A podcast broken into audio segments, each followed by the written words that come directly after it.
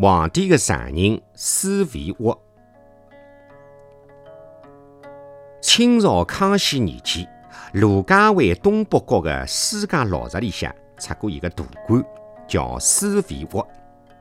伊做过福建、浙江两省的总督，又是皇帝的常人。施维沃小的辰光邪气皮，上学堂读书前，手里向总要拿根芦头当马骑。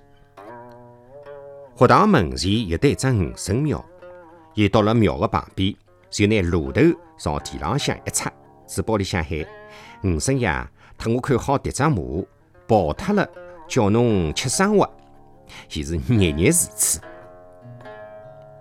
施维沃辣辣南汇县太爷屋里向做了门官先生的辰光，前巧碰着一桩辣手的事体。康熙皇帝自家想娶亲了。而伊看中的人偏偏是自家的姊妹。康熙问手下的文武百官：“兄妹可以成亲伐？”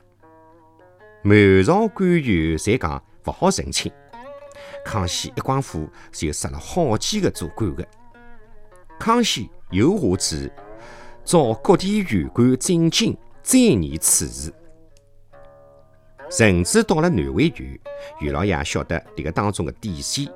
慌忙请教门官先生，施维沃一听，讲不要急，借我一套官袍，我带侬进京去。施维沃冒充南汇县令，辣辣金銮殿浪向拜见了康熙皇帝。康熙一问，兄妹可以成亲伐？伊就答道可以，不过要拿公子过放出去还个信。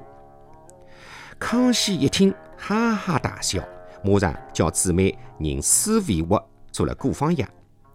只是一年的功夫，伊连升八级，做了浙江的总督。康熙还御赐龙上一只金牌廿四块，大王边一根金银财宝无数。施维沃。居然要做皇帝的常人阿伯了，正好比是平地一声雷，一觉跌进青云里。伊回到卢家汇，房子造了十里九亭型，日夜为顾方女操办嫁妆，还特地下令挖了一条直达黄浦江的丝湾江，以送亲进京，风头出足。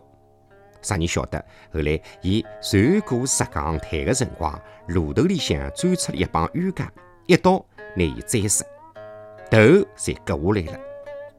康熙皇帝晓得之后，亲赐金头，拿伊厚葬。为了生怕金头被人盗走，一夜功夫，辣辣卢家湾堆起了八十年的私家坟。